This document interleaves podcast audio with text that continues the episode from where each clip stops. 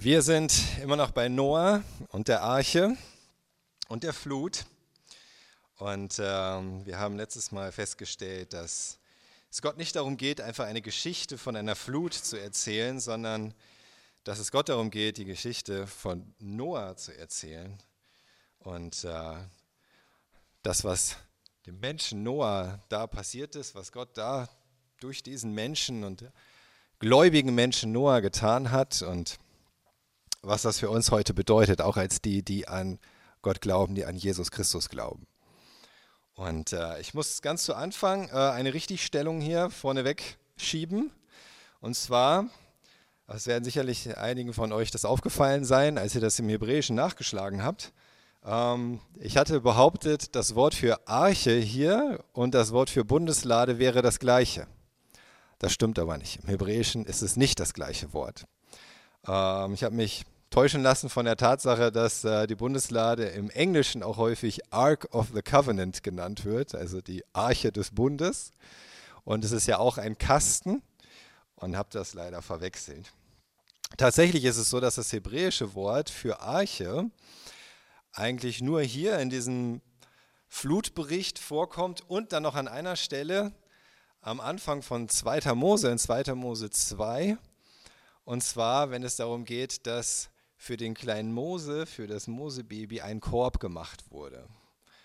Ja, zum Überleben sozusagen. Und äh, man ist sich eigentlich gar nicht so hundertprozentig sicher, was dieses Wort genau heißt. Heißt es Kasten, heißt es Korb? Es könnte von der Verwendung her von diesen beiden Stellen, wo es gebraucht wird im Alten Testament, auch Rettungsboot bedeuten. Ja, also ist man da relativ unsicher. Ähm, wir sehen von den Maßen her, dass es irgendwie relativ kastenförmig war, diese Arche, die Noah bauen sollte. Und wahrscheinlich war dieser Korb, wo Mose drin lag, auch relativ kastenförmig, aber könnte auch, wie gesagt, ähm, einfach Rettungsboot bedeuten oder irgendetwas in der Art. Das ist aber für uns jetzt gerade nicht so entscheidend. Wir wollen uns jetzt das Kapitel 7 anschauen, und zwar Kapitel 7, die Verse 1 bis 16. Und nachdem wir letztes Mal gesehen hatten, was ist denn die Bedeutung Noahs für uns, geht es heute darum, was ist die Bedeutung der Arche. Und beim nächsten Mal fragen wir noch nach der Bedeutung der Flut. Kapitel 7, ich lese euch den ganzen Abschnitt vor, Verse 1 bis 16. Dann sagte Jahwe zu Noah, komm jetzt mit deiner ganzen Familie in die Arche, denn du bist der einzige Gerechte in dieser Generation. Nimm dir von allen reinen Tieren je sieben Männchen und Weibchen mit, von den unreinen aber je ein Pärchen. Auch von den Vögeln bringe je sieben Männchen und Weibchen mit, sodass jede Art auf der ganzen Erde erhalten bleibt und sich vermehren kann. In sieben Tagen werde ich einen Regen über die Erde kommen lassen, der 40 Tage lang Tag und Nacht andauern wird. So werde ich alles Bestehende, alles, was ich gemacht habe, von der Erdoberfläche wegwischen. Noah machte alles genau so, wie Jahwe es ihm befohlen hatte. Als die Flut über die Erde hereinbrach, war Noah 600 Jahre alt. Er ging also mit seiner Frau, seinen Söhnen und deren Frauen in die Arche, um sich vor den Wassermassen in Sicherheit zu bringen. Alle reinen und unreinen Tiere, die Vögel und die Kriechtiere, kamen paarweise in die Arche, je ein Männchen und ein Weibchen, wie Gott es Noah befohlen hatte. Sieben Tage später kamen die Fluten über die Erde. Im 600. Lebensjahr Noahs, am 17. Tag des zweiten Monats, brachen alle Quellen der großen Tiefe auf und die Schleusen des Himmels öffneten sich. Es regnete in Strömen 40 Tage lang, Tag und Nacht. An dem von Gott genannten Tag war Noah mit seinen Söhnen, Sem, Ham und Japhet, mit seiner Frau und den Frauen seiner Söhne, in die Arche gegangen und mit ihnen alle Arten von Wildtieren und Herdenvieh, von Kriechtieren und vielfältig gefiederten Vögeln. Alle Lebewesen, alle, die Atem in sich hatten, waren paarweise zu Noah in die Arche gekommen. Es waren immer ein Männchen und ein Weibchen, wie Gott es Noah befohlen hatte. Und dann schloss Jahwe hinter ihm zu. So, es geht hier los. Ganz am Anfang ist offensichtlich so, dass Noah es geschafft hat. Die Arche ist fertig. Sie ist ja schon am Ende von Kapitel 6. Noah machte alles genauso, wie Gott es ihm befohlen hatte. Es war fertig. Es hat eine ganze Zeit gedauert und das heißt dann trotzdem hier, komm jetzt mit deiner ganzen Familie in die Arche, denn du bist der einzige Gerechte in dieser Generation. Es muss eine sehr lange Zeit gewesen sein. Noah hat eine Arche gebaut. Er hat gleichzeitig seinen Zeitgenossen gepredigt, wie wir letzte Woche gesehen haben, durch Worte, aber schon alleine durch sein Vertrauen auf Gott, durch seinen Glauben an Gott, dadurch, dass er diese Arche gebaut hat und verkündet hat, dass ein Gericht kommen wird, dass eine Flut kommen wird und dass das die einzige Rettung ist.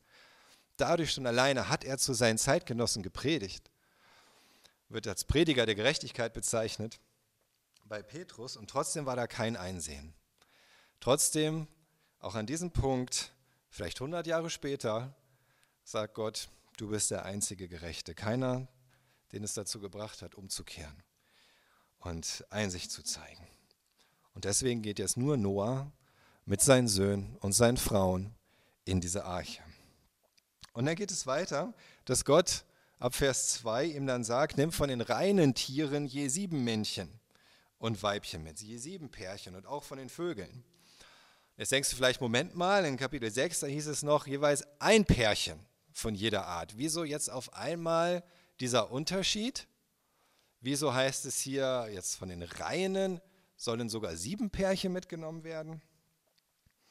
Ähm, offenbar war es so, dass in Kapitel 6 das eine Zusammenfassung ist. Ja? Mindestens ein Pärchen von jeder Art. Mindestens ein Pärchen von jeder Art. Und jetzt macht Gott es genauer und detaillierter und sagt, okay, von den meisten, von den meisten Tierarten ein Pärchen, aber von bestimmten Tierarten sieben Pärchen. Und das ist auf der einen Seite von den Vögeln, jeweils sieben Pärchen, und auf der anderen Seite von den sogenannten reinen Tieren, wie es hier heißt. Die reinen Tiere. Jetzt fragst du dich, was sind denn die reinen Tiere? Sind das die, die sauber sind, so wie Katzen zum Beispiel oder so, so reinliche Tiere? Das hat damit nichts zu tun, sondern es bezieht sich wahrscheinlich auf eine Kategorie, die wir auch später finden, dann im Gesetz des Mose. Was Gott den Israeliten da offenbart, ist, dass es für sie reine und unreine Tiere gibt. Und die reinen Tiere sind die Tiere, die sie essen dürfen und auch die, die sie opfern dürfen. Die unreinen Tiere nicht. Und an dieser Stelle bezieht sich das rein wahrscheinlich auf diese Frage, darf das Tier geopfert werden oder darf es nicht geopfert werden? Ist es geeignet als Opfertier oder ist es nicht geeignet als Opfertier? Das Essen, ja, nein, das wird erst im Gesetz des Mose festgelegt. Es kann sogar gut sein, dass bis zu diesem Punkt die Menschen ohnehin keine Tiere gegessen haben, aber das sehen wir dann später noch.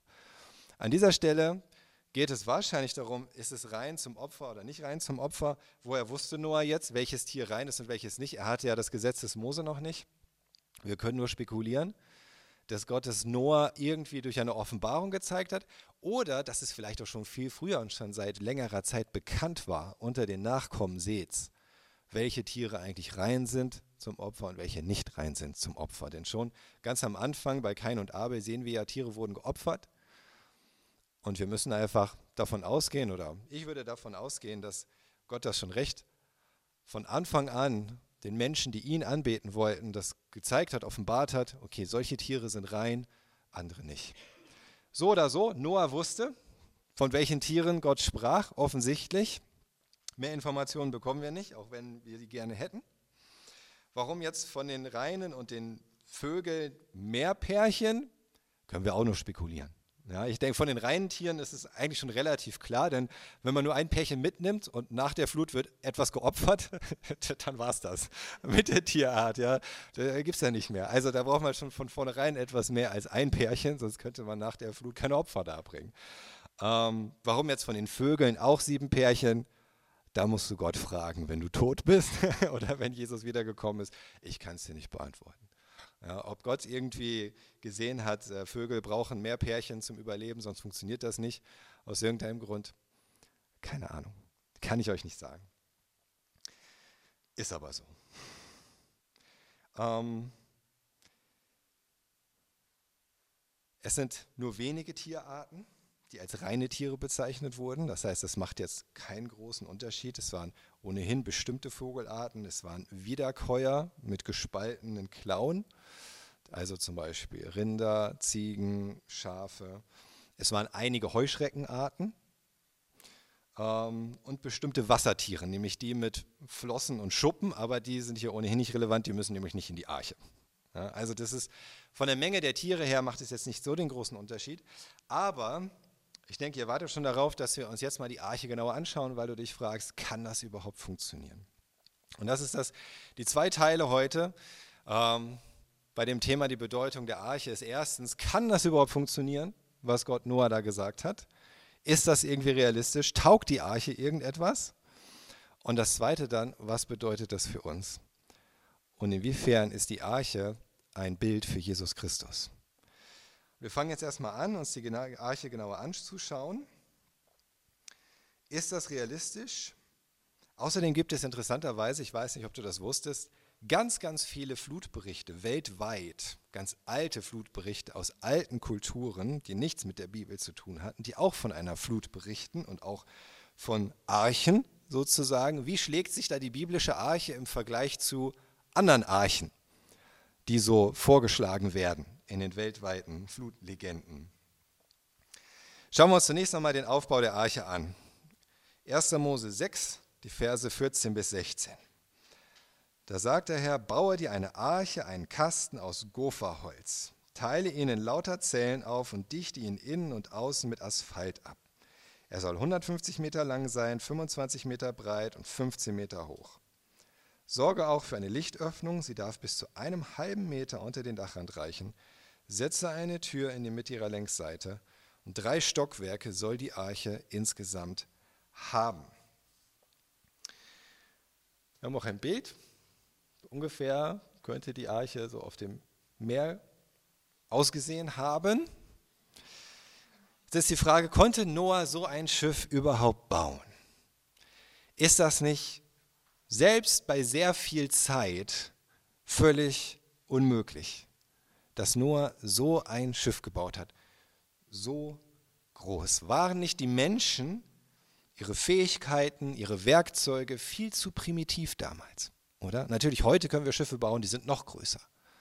Nicht aus Holz, aber aus Metall zum Beispiel. Aber waren die Menschen damals nicht viel zu primitiv, um so etwas zu schaffen? Waren nicht die Möglichkeiten viel zu primitiv? Ganz und gar nicht. Es war sicherlich sehr, sehr viel Arbeit, auch körperliche Arbeit, aber es fehlte sicherlich auch nicht an den geistigen Fähigkeiten oder handwerklichen Fertigkeiten, um so ein Bauwerk herzustellen. Warum? Wir müssen uns klar machen, die Menschen damals waren mindestens so stark und intelligent wie wir. Mindestens, vielleicht sogar noch mehr. Denn sie hatten ja noch keine 5000 äh, Jahre genetische Degeneration hinter sich und äh, Befall von Sünde. Sie waren mindestens so stark und so intelligent wie wir heute. Die Menschen heute sind nicht intelligenter, auch wenn wir das vielleicht irgendwie denken oder uns gerne sagen, aber das stimmt nicht. Wir haben nur inzwischen eine ganze Reihe von Erkenntnissen angehäuft in ein paar tausend Jahren Menschheitsgeschichte. Wir haben sehr viele Erkenntnisse angehäuft und wir können auf Computer zugreifen, die uns diese riesigen Mengen an Wissen zugänglich machen und uns immer mehr Denkarbeit abnehmen. Und denk nur mal an KI, künstliche Intelligenz und so weiter. Aber wir erinnern uns, die Nachkommen Adams, die konnten auch schon komplexe Musikinstrumente entwerfen aus nichts sozusagen. Ja. Ähm, sie konnten Metall verarbeiten, zu Legierungen sogar. Wer von euch kann das? Ja, keiner? Wir wissen nicht mal, wie das geht, obwohl die Menschheit doch weiß, wie es geht. Ich habe keine Ahnung, wie es geht. Weißt du, wie es geht? Wikipedia weiß, wie es geht. Aber ich doch nicht. Oder? Wir sind nicht intelligenter als die Menschen damals. Sie haben sogar schon Städte gebaut. Und denkt dran, einige der aufsehenerregendsten Bauten der Menschheitsgeschichte, auch heute noch, sind Hunderte oder Tausende von Jahren alt. Denkt zum Beispiel mal an die Ägypten von Gizeh oder an die chinesische Mauer oder zum Beispiel an äh, die Bauten der Römer, die Straßen der Römer, kannst du teilweise heute noch benutzen. Die Römer hatten schon Beton. Wusstest du das? Die Römer hatten schon Beton erfunden, den wir erst ungefähr 1900 Jahre später nochmal erfinden mussten. Die hatten Beton. Und wisst ihr, wie der hieß? Der hieß Opus Cementicium. Cementicium oder Zium. Ja, dafür haben wir unser Wort Zement. Die Römer hatten sowas. Der Unterschied ist nur, ihr Beton hielt. ja, das ist kein Witz. Schau dir moderne Betonbauten an, wie schnell die schon wieder anfangen zu zerfallen. Die Römer haben das Kolosseum aus Beton ja, und mit Beton in acht Jahren gebaut. Das Kolosseum, leider kein Bild vom Kolosseum hier, aber das Kolosseum in acht Jahren gebaut und es steht heute noch, nach 2000 Jahren. Wir bauen etwas 20 Jahre lang und es steht dann fünf Jahre später nicht mehr. Ja, das, das ist der Unterschied. Also die Leute damals, die waren nicht dumm. Ganz und gar nicht. Die waren überhaupt nicht dumm. Auch Noah und die Menschen seiner Zeit waren nicht dumm. Dieser Gedanke, je länger es her ist, desto primitiver müssen die Menschen gewesen sein, das ist ein Gedanke der Evolutionstheorie. Das stimmt aber nicht mit dem überein, was wir in der Bibel lesen oder was uns die Archäologie letzten Endes lehrt. Wie sollte Noah die Arche nun bauen? Das heißt ja ein Kasten aus Gopherholz. Man weiß heute nicht mehr, was Gopherholz war. Es könnte sehr gut eine Tannenart gewesen sein, so wie Zeder oder Zypresse. Diese Bäume waren damals schon sehr bekannt und auch beliebt in der Antike als Bauholz, waren sehr haltbar. Könnte sowas sein, wissen wir aber nicht genau. Was wir wissen ist, Gott sagt, Vers 15, 1. Mose 6, Vers 15, er soll 150 Meter lang sein, 25 Meter breit und 15 Meter hoch. Oder wörtlich 300 Ellen lang, 50 Ellen breit, 30 Ellen hoch. Ich habe hier mal so eine Zeichnung, wenn man das so als Kasten bauen würde, im Vergleich zu einem Fußballfeld. Wäre das so groß. Mindestens. Ja? Die Frage ist, wie lang war eine Elle damals? Das kann man nicht genau sagen, weil es im Laufe der Menschheitsgeschichte und auch damals verschiedene Ellen gab, die benutzt wurden. Ja?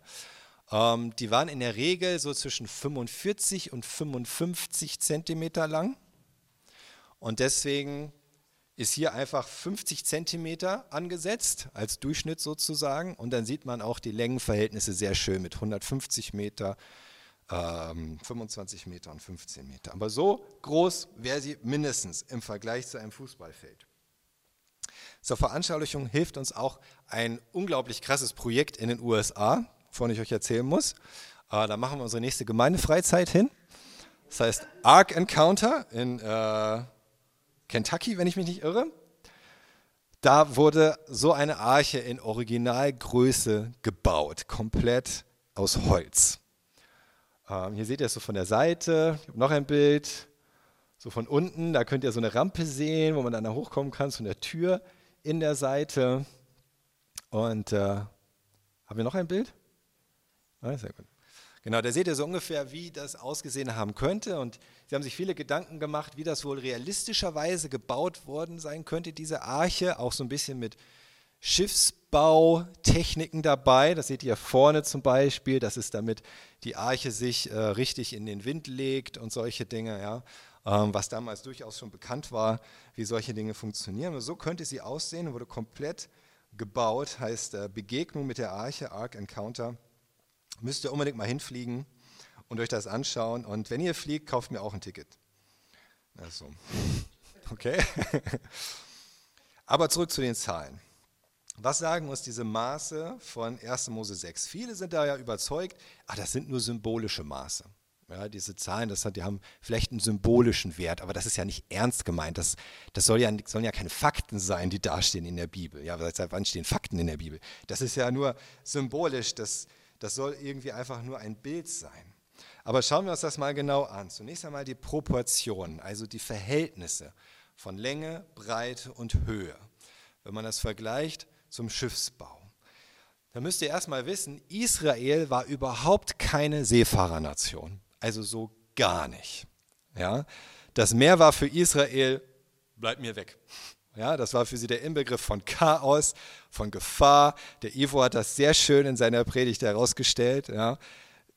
Israeliten wollten nicht Schiff fahren, grundsätzlich.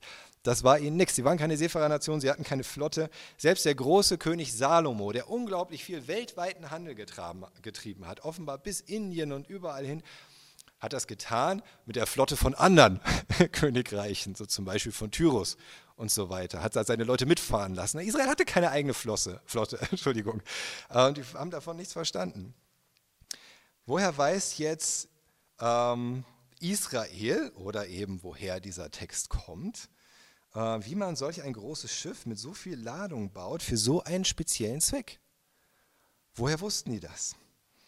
Professor Dr. Werner Gitt ist dieser Frage nachgegangen.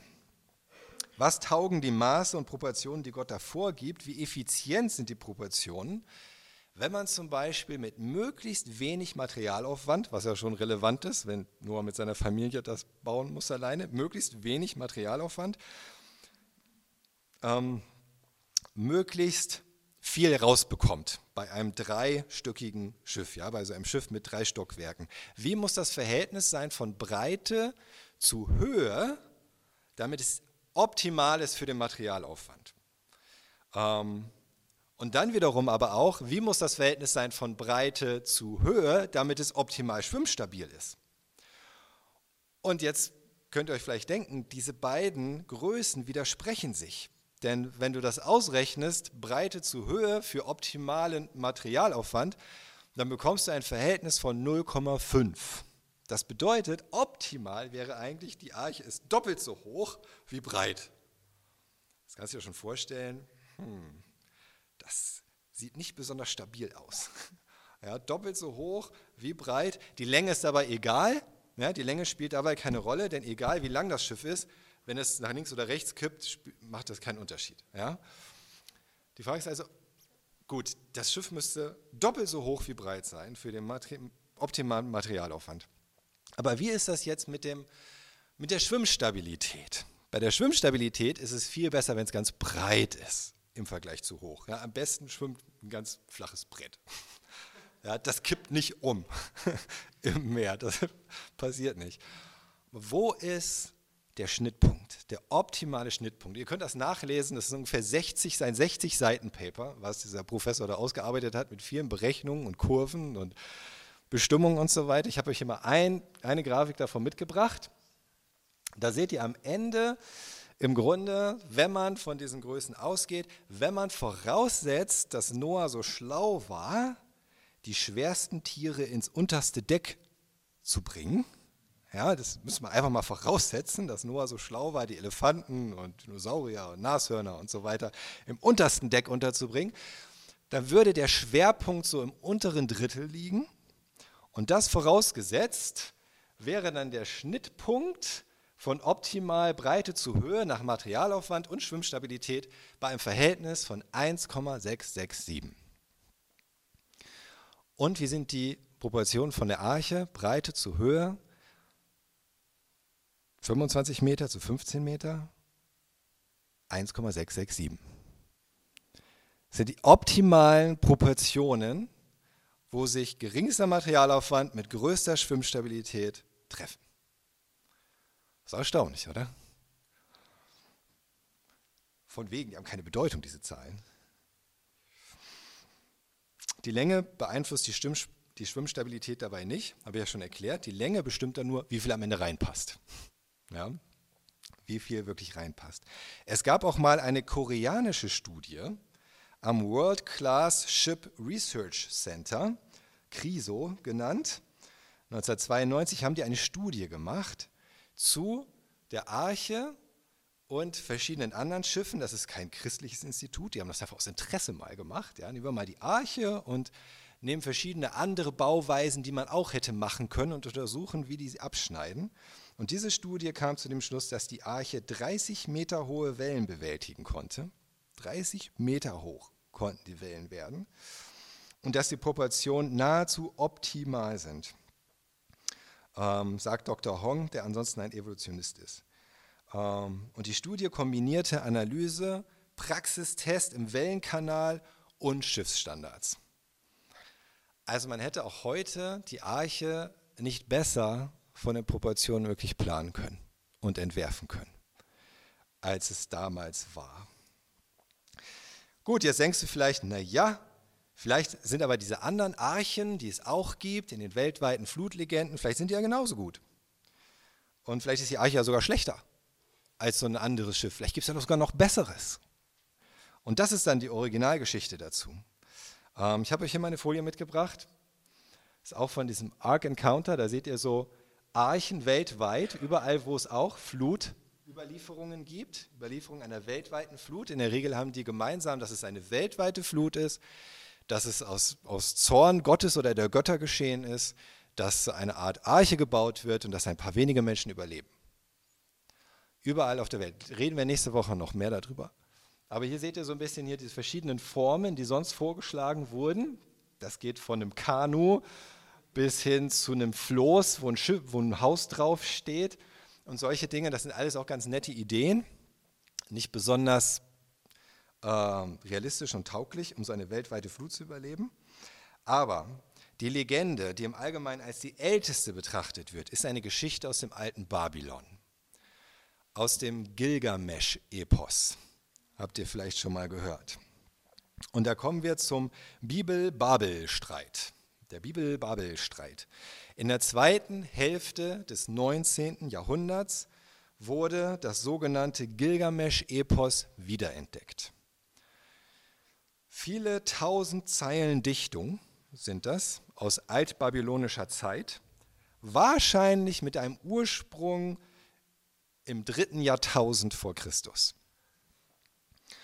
Und das umfasst zwölf Tafeln mit Dichtung und auf Tafel 11 findet sich eine Sintflutgeschichte, die, die der Geschichte der Bibel recht ähnlich ist. Und relativ schnell sind dann die Forscher davon ausgegangen, dass dieses Epos ja älter sein muss als die Flutgeschichte in der Bibel.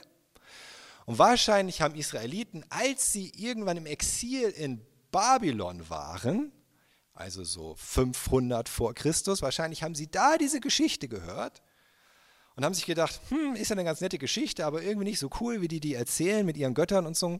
Wir schreiben die jetzt um und dann wird es unsere Sinnflutgeschichte. Und so wäre dann die, dieser Bibel-Babel-Streit. Wer war zuerst? Babel war zuerst. Bibel hat abgeschrieben, im Grunde. Auch im Gilgamesch-Epos gibt es eine Beschreibung der Arche. So eine sehr interessante Beschreibung. Es ist ein Kasten zur Rettung der Menschheit und der Tierwelt. Und ich habe euch hier mal äh, das Zitat mitgebracht, wie die beschrieben wird in diesem Epos. Wie da derjenige, der sie bauen soll, äh, aufgefordert wird. Das Schiff, das du bauen sollst, soll diese Abmessung haben. Gleich sollen sein die Länge und die Breite. Je 120 Ellen waren seine Wände hoch je 120 Ellen, die vier Kanten seiner Decke lang. Ich entwarf seine Räume und fügte sie dann zusammen. Sechs Zwischenböden legte ich an, in sieben Stockwerke teilte ich es ein. Was hier beschrieben wird, ist im Grunde ein Würfel, ein Würfel, jede Seite, Höhe, Länge, Breite, alles 120 Ellen. Ähm, also man könnte sagen 60 Meter ungefähr. Das ist schon nicht schlecht. Also so ein Würfel hätte noch weitaus mehr Rauminhalt als unsere biblische Arche. Ja? Ähm, allerdings muss man sagen, nach allen Überlegungen zu Schwimmstabilität und so weiter, ist sie geradezu, wäre diese Arche, dieser Würfel geradezu das ungünstigste, was man sich nur ausdenken könnte. Ich will noch ein Bild ähm, von diesem Würfel in, der, in den Meeren, oder? Kein Bild davon? Ah, da habe ich das vergessen. Nicht schlimm. Jedenfalls könnt ihr euch vorstellen, so ein Würfel, ein Würfel mit sieben Stockwerken. Ja, das würde auch bedeuten, der Schwerpunkt wäre nicht ganz unten. Ja, so bei sieben Stockwerken wäre der Schwerpunkt wahrscheinlich relativ in der Mitte. So ein Würfel, wenn der auf dem Wasser liegt, der würde sich ständig drehen. Ja, er würde nie, zu, nie zum Stehen kommen würde sich ständig drehen. Man muss sich nur vorstellen, wie das war für die Menschen und Tiere in diesem Würfel ein Jahr lang. Also nicht wirklich realistisch. Ja, ähm, Professor Dr. Werner Gitt schreibt dazu, der Schreiber des Gilgamesch-Epos ließ sich einzig von Äußerlichkeiten leiten, nämlich gleichmäßiger Körper, Vorkommen der Zahl 7, nicht aber von technischen Erfordernissen. Die Bibel hingegen trägt den realistischen, technischen Anforderungen Rechnung und damit zeigt sie auch auf mathematisch nachvollziehbare Weise, dass hier Gott selbst die Vorgaben gemacht hat. Wir tun gut daran, der Bibel in allem zu glauben. Also, es scheidet völlig aus, dass der Schreiber der Bibel dieses Gilgamesch-Epos in die Finger bekommen hat. Ja? Derjenige, der die Sintflutgeschichte aufgeschrieben hat, wenn es nicht Mose gewesen wäre, dass er dieses Gilgamesch-Epos in die Finger bekommt, denkt, wow, coole Geschichte, die schreibe ich mir um und dann wie aus dem Nichts, während er da an Babel sitzt, die ganzen Proportionen so verändert, dass sie auf einmal optimal zum Schiffsbau passen und zu den ganzen Anforderungen, die gebraucht werden. Und das alles so aus dem Hut zaubert. Ähm, und es gibt auch sonst keine Beschreibung einer Arche weltweit, die an die herankommt, die wir in der Bibel haben. Wäre aber die Arche, wie sie in 1. Mose beschrieben wird, groß genug, um alle Tierarten zu beherbergen? Denkst du vielleicht, das kann doch gar nicht gehen. Alle Tierarten der Welt in so einem Kasten, in so einem Schiff. Das müssten doch Hunderttausende oder Millionen Tiere gewesen sein, oder? Unmöglich, die alle in so einem Schiff unterzubringen. Ganz und gar nicht. Zunächst einmal schauen wir uns an, wie viel Platz die Arche wirklich bot. Ich habe eine äh, Tabelle mit der Berechnung, wie viel Platz bot die Arche, Länge, Breite, Höhe, jeweils, wenn eine Elle ein halber Meter ist, da kommen wir am Ende auf 56.250 Kubikmeter. So viel Platz war in der Arche. 56.000 Kubikmeter. Müsst ihr euch mal merken, diese Zahl. 56.000 Kubikmeter. Jetzt überlegen wir uns, wie viele Tiere müssten denn da an Bord gekommen sein, damit ähm, all die Tierarten gerettet werden können. Ich habe hier nochmal eine Tabelle. Die kommt übrigens aus dem Buch Creatio von Alexander vom Stein, das ich empfehlen kann. Anzahl der heutigen Tierarten, Biospezies. Da seht ihr die ganze Gruppe aller Tierarten, Einzeller, Schwämme, Nesseltiere, Plattwürmer und so weiter, Weichtiere, Ringelwürmer, Manteltiere und Fische, Amphibien, Reptilien, Vögel, Säugetiere und so weiter. Wie viele Be Beispiele gibt es dann noch da, was dazugehört?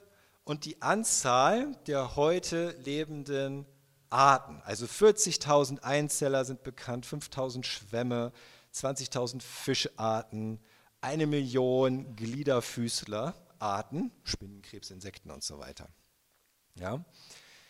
Da seht ihr die Anzahl, dann seht ihr rechts daneben, welche man alle abziehen kann, weil sie nicht an Bord der Arche mussten, weil es einfach nicht nötig war. Ähm, zum Beispiel, weil es sich um wasserlebende Tiere handelt, wie die Fische, oder weil es Schnecken sind, Muscheln, Tintenfische. Einzeller mussten auch nicht in die Arche. Ja, das war auch kein Problem. Auch die, äh, äh, äh was haben wir denn noch? Verschiedene andere Arten. Die Gliederfüßler, Spinnenkrebse, Insekten, viele davon hätten wahrscheinlich auch so überlebt, in Eierform zum Beispiel, die einfach auf dem Wasser schwimmen, so wie es heute auch machen. Ähm, Abgesehen davon spielen sie für den Platz ohnehin keine große Rolle. Ja. Stattdessen sind wirklich relevant natürlich die äh, Säugetiere, die Vögel, die Reptilien und Amphibien. Ja, das sind die, die wirklich hier unten, die vier Gruppen, wirklich eine Rolle spielen. Ähm, gut, das sind jetzt aber alle Tierarten. Wenn in der Bibel von einer Art gesprochen wird, dann ist das nicht gleichbedeutend mit dem, was heute als Art bezeichnet wird. Wir haben da schon drüber gesprochen beim Schöpfungsbericht. Gott, Gott schuf alle Tiere nach ihrer Art. Ja? Ähm, das sind im Grunde Grundtypen, von denen da die Rede ist. Zum Beispiel, eine Tierart wäre ein Hund, eine Tierart ist ein Wolf, eine Tierart ist ein Fuchs, eine Tierart ist ein, äh, was gibt es noch? Keine Ahnung. Goldschakal. Ja? Das sind alles verschiedene Arten, aber sie gehören alle zur Familie der Hundeartigen. Und was heute als Familie bezeichnet wird, so in der Zoologie, das kann man so ungefähr sagen, das wäre der biblisch, ungefähr der biblische Grundtyp. Das heißt, das sind die Grundarten, ja, aus denen die anderen Arten sich mikroevolutionär entwickelt haben, also durch Anpassung, durch leichte Veränderungen, aber es ist immer noch eigentlich eine Art. Es ist keine neue Art wirklich entstanden, kein neuer Grundtyp, sondern es hat sich sozusagen aufgefächert. Und so sind Hunde immer noch kreuzbar mit Wölfen oder sogar mit Füchsen und so weiter. Ja, also man kann so Grundtyp so ein bisschen grob dadurch definieren, dass die verschiedenen Vertreter eines Grundtyps miteinander Nachkommen zeugen können, lebensfähige Nachkommen. Dann ist es ein Grundtyp, also ungefähr grob. Es gibt bis heute keine wirklich eindeutige äh, Definition für Grundtyp und ist immer noch dabei, das zu untersuchen aber es ist so ungefähr bei Familie oder höher als Familie angesiedelt. Wenn man jetzt von einem Grundtyp ausgeht, statt von jeder einzelnen Art, wie gesagt zum Beispiel ein Grundtyp Hund oder Wolf, statt Hunde, Füchse, Wölfe, Goldschakal und so weiter, ja, dann kann man so ungefähr davon ausgehen, dass es pro 50 Arten ein Grundtyp ist. Ungefähr 50 Arten kommen von einem Grundtyp. Das heißt, dadurch kann man das jetzt wieder teilen. Kommen wir zu der nächsten Tabelle. Sehen wir das nochmal. Das hier wären jetzt dann die äh, Individuen nach Biospezies. Ja, also Biospezies wäre sozusagen die Art, wie Hund, Wolf und so weiter. Und dann aber Grundtyp, das heißt durch 50 geteilt, ergibt dann die Anzahl der Individuen, die tatsächlich nötig sind. Ja, wir sehen jetzt zum Beispiel bei Vögeln, je sieben Paare wären 120.000 Tiere. Wenn es aber bei diesen Vögeln nur 50, äh, wenn man die durch 50 teilt, sodass jede Vogelart äh, auf 50 Vogelarten immer ein Grundtyp kommt, wären am Ende noch 2400 übrig. Nicht 120.000 Vögel, sondern 2400 Vögel. Versteht ihr, was ich meine? Alle die verschiedenen Vogelgrundtypen. Dann wird sogar noch hinzugerechnet, was heute gar nicht mehr lebt an Tieren. Ausgestorbene Tierarten werden hinzugerechnet und es wird davon ausgegangen, dass es sogar doppelt so viel ausgestorbene Arten gibt, wie es heute lebende Arten gibt. Ja? Nochmal, zum Beispiel zu den 2400 Vögeln, nochmal 4800 dazu, von die, die es heute gar nicht mehr gibt, aber von denen man ja ausgehen kann, damals gab es sie noch. Die sind nur in der Zwischenzeit ausgestorben käme man auf 7200 Vögel in der Arche zum Beispiel. Oder bei den Säugetieren. In der Regel ein Paar. Wie gesagt, es gibt nur ganz wenige, wo man sieben Paare brauchte. 8000 Tiere, wenn man nach allen Tierarten geht.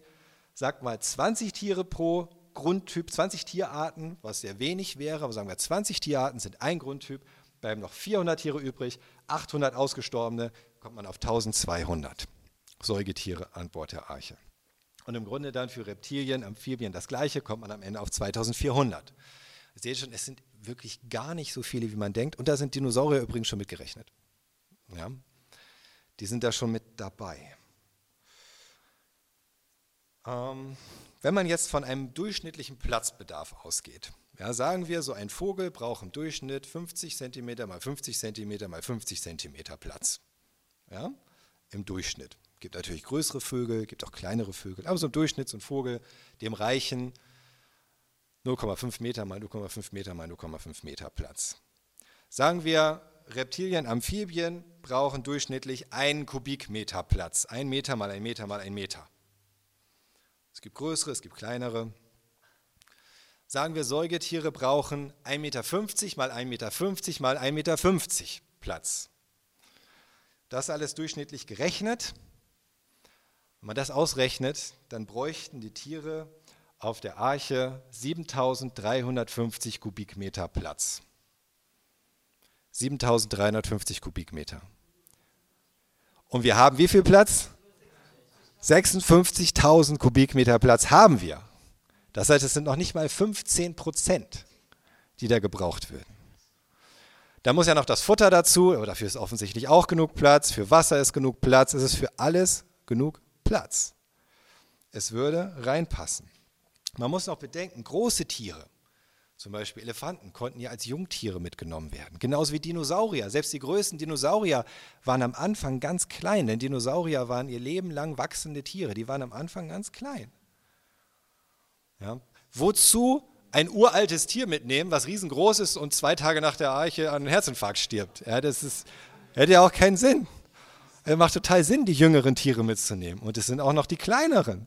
Und die fressen auch noch weniger. Ja?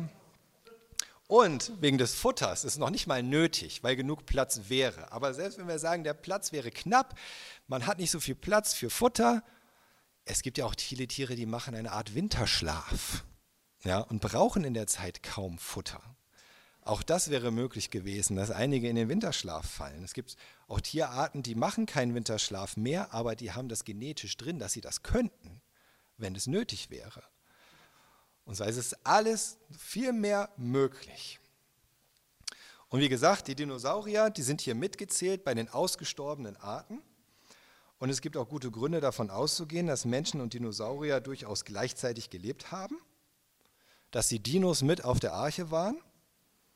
Also nicht wie in diesem Lied, die Dinosaurier werden immer trauriger, denn die Dinos dürfen nicht an Bord. Nein, glaubt nicht diesem Lied. Ja? die waren mit an Bord. Warum sind sie trotzdem ausgestorben? Ähm, werden wir nächste Woche noch ein bisschen mehr darüber reden. Wahrscheinlich hat sich nach der Flut, oder es kann gut sein, das Klima radikal geändert auf der Erde. Und es äh, könnte gut sein, dass einfach das Klima auf die Dauer für die Dinosaurier nichts mehr war.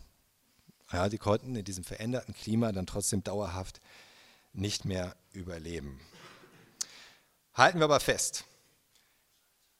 Überraschenderweise Überraschenderweise ja, können wir festhalten, gibt es keinen Zweifel, dass die in der Bibel beschriebene Arche ein optimal materialsparend konstruiertes und schwimmstabiles Schiff war.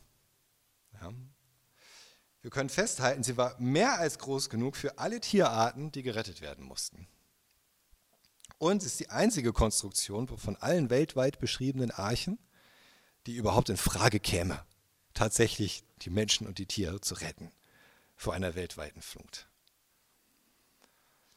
Wie hat Noah es dann aber geschafft, all die Tiere, die sich überall auf der Erde befanden, einzusammeln? Ähm, zunächst einmal war es wahrscheinlich so, dass es vor der Flut nur einen Kontinent gab. Pangea wird ja auch häufig genannt. Damit beschäftigen wir uns auch nächstes Mal ein bisschen ähm, und was die Flut damit zu tun hat. Aber vor allen Dingen müssen wir auch sehen, das heißt dann hier auch in Vers 8, alle reinen und unreinen Tiere, die Vögel und die Kriechtiere, kamen paarweise in die Arche. Hier ein Männchen und ein Weibchen, wie Gott es Noah befohlen hatte. Noah musste sie nicht auf der ganzen Welt einsammeln. Er musste sie auch nicht da reintreiben, reintreiben, ja. Sie kamen von alleine.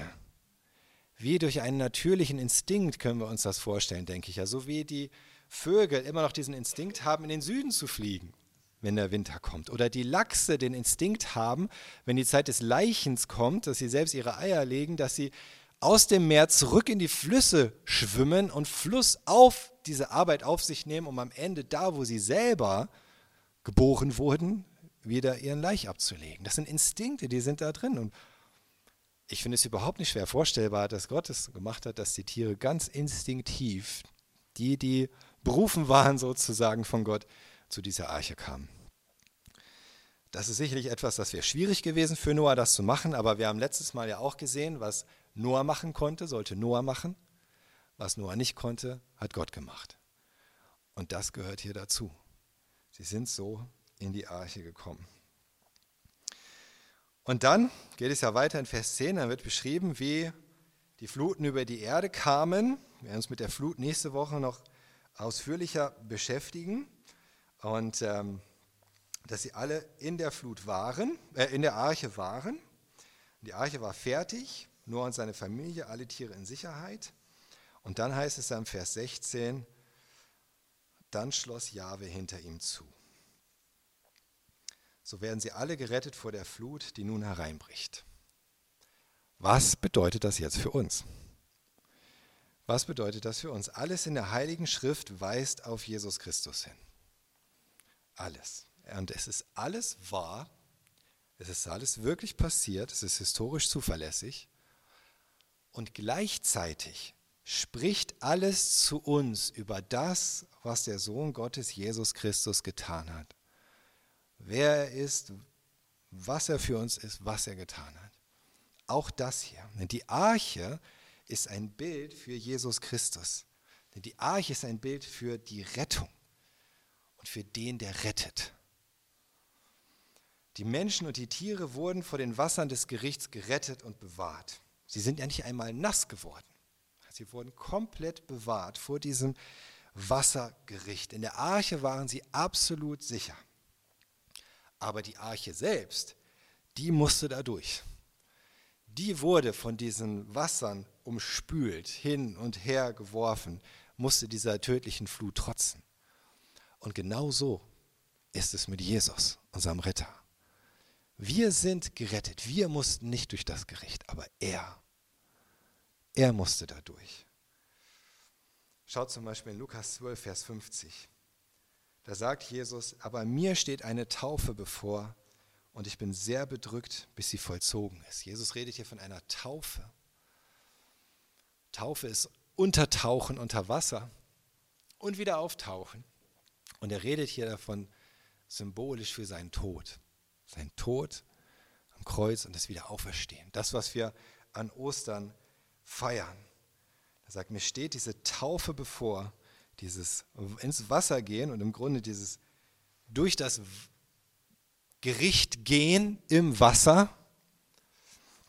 Und Petrus sagt in 1. Petrus 3, in den Versen 20 bis 21, 1. Petrus 3, 20 bis 21, damals wartete Gott geduldig, bis Noah die Arche fertig gebaut hatte. Doch nur acht Menschen wurden in der Arche durch das Wasser der Sintflut hindurch gerettet. Durch das Wasser hindurch gerettet. Und Vers 21, das ist ein Bild für die Taufe, die jetzt euch rettet. Die Taufe dient ja nicht zur körperlichen Reinigung, sie ist vielmehr Ausdruck einer Bitte an Gott um ein gutes Gewissen. Und diese Rettung verdanken wir der Auferstehung von Jesus Christus. Noah und seine Familie wurden durch das Wasser der Sintflut hindurch gerettet. Nicht die Sintflut rettete sie. Sie wurden da hindurch gerettet. Die Arche rettete sie. Ja, durch dieses Wasser der Sintflut. Die Arche musste da hindurch. Und wir, sagt Petrus, wir werden durch die Taufe gerettet.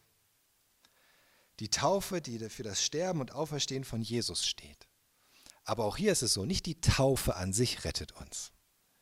Nicht die Taufe an sich rettet uns, sondern Jesus Christus, der durch diese Taufe des Todes hindurch musste, rettet uns. Versteht ihr? Das ist genau das. Weil die Arche die Fluten überstand und am Ende aus dem Wasser auftauchte sozusagen, ja, unversehrt auf trockenem Boden landete, konnten die Menschen überleben. Und wussten auch, dass Gottes Zorn gestillt ist, dass das Gericht vorbei ist. Und genauso, weil Jesus Christus von den Toten auferstanden ist, weil er aus dieser Taufe wieder auferstanden ist, können wir ewiges Leben haben, in dieser Gewissheit, dass der Zorn Gottes gestillt ist, weil das Gericht schon passiert ist an Jesus Christus. Er, der da durch musste. Für uns ist das Gericht schon erledigt, weil Jesus da durchgegangen ist. So wissen wir, Gottes Zorn ist gestillt, so wie Petrus das hier ausdruckt, diese Bitte um ein reines Gewissen vor Gott, mit anderen Worten, diese Gewissheit zu haben, diesen Frieden, ich bin im Reinen mit Gott. Warum Gottes Zorn wurde gestillt? Durch das, was Jesus getan hat. So ist die Arche ein Bild für Jesus Christus. Und noch mehr, nicht nur die Arche als Ganzes ist ein Bild für Jesus Christus, auch die Tür der Arche ist ein Bild für Jesus Christus. So wie er die Rettung an sich ist, aber auch unsere Tür in die Rettung hinein. Das ist genauso. Schaut mal, Jesus sagt in Johannes 10, Vers 9, im ersten Hälfte des Verses, Johannes 10, Vers 9, ich bin das Tor. Wenn jemand durch mich hineinkommt, wird er gerettet. Ich bin das Tor, ich bin die Tür. Es gab nur einen Weg in die Arche hinein. Sie mussten durch die Tür. Kein Mensch zur Zeit Noahs, der nicht durch diese eine Tür gehen wollte, konnte gerettet werden. Völlig unmöglich. Er konnte sich auch nicht draußen festhalten oder einfach irgendwo draufsteigen und sagen, hey, ganz rein will ich nicht, ich möchte nur so ein bisschen mit dabei sein. Das funktioniert nicht. Egal, ob sie es jetzt selbst versucht hätten, ein Boot zu bauen, mit ihren eigenen Kräften, ihrer eigenen Weisheit, mit ihren eigenen Möglichkeiten oder auf irgendwelche Berge zu fliehen, von denen sie denken, die müssten noch hoch genug sein, es hätte alles nichts geholfen. Kein Mensch, der nicht durch diese Tür gehen wollte, konnte gerettet werden. Und so gibt es auch nur einen einzigen Weg für uns, zu Gott zu kommen und gerettet zu werden. Johannes sagt in Johannes, äh, Jesus sagt in Johannes 14, Vers 6, ich bin der Weg, ich bin die Wahrheit und das Leben. Zum Vater kommt man nur durch mich. Genauso wie es nur einen Weg in diese Arche gab. Wir können uns kein eigenes kleines Boot bauen. Wir können uns keinen anderen Weg ebnen. Es gibt keine zweite oder dritte Option. Gibt es einfach nicht. Egal wie sehr wir uns anstrengen, egal wie viele Religionen es auch gibt auf der Welt oder wie attraktiv sie erscheinen und wie viele Angebote es da gibt. Egal was wir glauben wollen und was nicht. Wenn die Zeit erstmal abgelaufen ist und wir sind nicht durch diese Tür gegangen, ist es zu spät. Dann ist es einfach zu spät. Und es heißt hier am Ende von Vers 16, dann schloss Jahwe hinter ihm zu. Es ist zugeschlossen. So dass kein Wasser rein konnte, aber so dass auch sonst niemand mehr rein konnte. Selbst wenn Noah es gewollt hätte, oder wenn jemand von außen sich noch so sehr daran gezogen hätte, sie wäre nicht mehr aufgegangen, diese Tür. Denn sie war von Gott verschlossen. Und er sagt von sich selbst, wenn er schließt, kann niemand öffnen. Wenn er öffnet, kann niemand schließen. Offenbarung 3, Vers 7. Aber noch steht diese Arche, Jesus Christus, für uns offen. Noch können wir hineingehen und andere hineinrufen. Aber irgendwann wird diese Zeit vorbei sein, genauso wie bei Noah. Gott war geduldig.